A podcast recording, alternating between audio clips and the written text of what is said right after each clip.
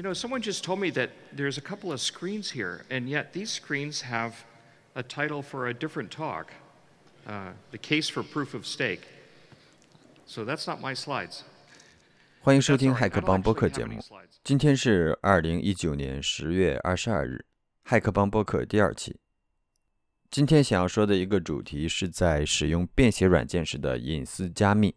所谓便携软件，指的是可以装在移动设备中。在多台电脑间迁移时打开即用。当然，这里有一个前提条件是要求电脑是相同的 OS。而且随着现在 OS 的更新节奏和变化，对很多软件来说，恐怕也需要在指定版本的 OS 间才可以实现便携化。我们今天不讨论便携软件版本间的兼容性问题，只说便携软件在储存和使用时的隐私加密。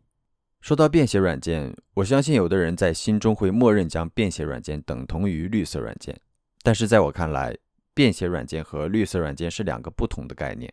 我们大众心中的绿色软件是指免安装，不会对系统有修改，卸载时直接删除目录即可；而便携软件相对于绿色软件，应该有更严格的要求或者规范。除了基本的绿色软件的要求，免安装、无修改、易删除之外，在我看来，便携软件首先要有清晰的目录结构，实现程序和数据的分离。例如，其中包括 App 文件夹和 Data 文件夹等。另外，数据要完整保存于专属的文件夹内。以刚刚提到的结构来说，比如保存在 Data 文件夹中，而且在软件使用过程中产生的数据要可以在移动后和更换电脑以后打开即用。其次，便携软件应该不需要额外的依赖。当然，这一点也取决于软件自身的特性和设计架构。符合了上面这些要求之后，我们再去考虑便携软件加密这个主题。举例，我们可以去加密我们的软件文件夹，实现便携软件的隐私保护。当然，根据个人需要，比如说对于 Evernote 这样的软件，我们也可以选择只加密我们的数据文件夹。要使用软件的时候，先解密再运行软件。这里有一点想说一下，就是有的软件可能自身具有使用过程中的加密功能，比如说必须输入设定好的解锁密码才能运行等等一些方法。老实说，至少在 PC 上面。在考虑到便携加密软件时，我个人通常不会完全依赖所使用的软件自身的加密功能。当然，从安全性来说，自然是多一道加密多一层防护了。我们这里不去例举这种加密的方案和实例，只是讨论相对具有普遍性的加密方法。方法确定好以后，结合便携软件这样的特性和使用场景，还有个人的加密需求，如果我们是在移动存储中使用我们的便携软件，我们可以进一步思考。选择全盘加密，还是按照具体每个软件单独加密？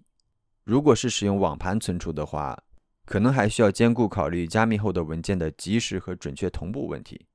如节目刚开始所说，我们只讨论便携软件在存储和使用时的隐私加密，实际应用中的加密涉及到很多场景和问题，也有更多值得我们去思考的地方。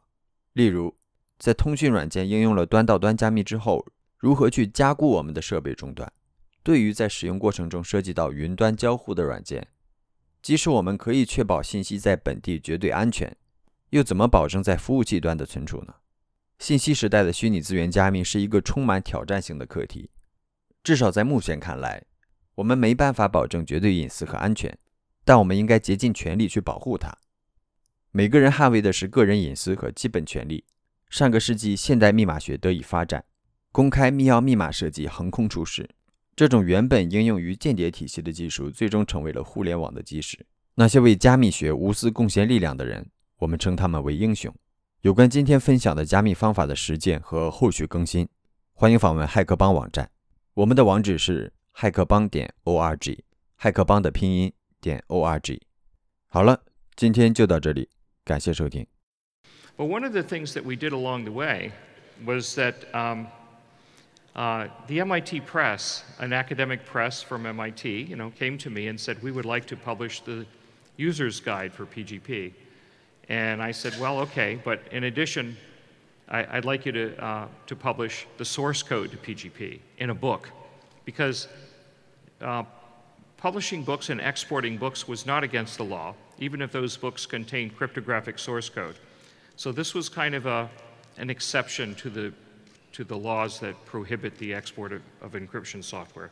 If it's printed in a book, it was okay.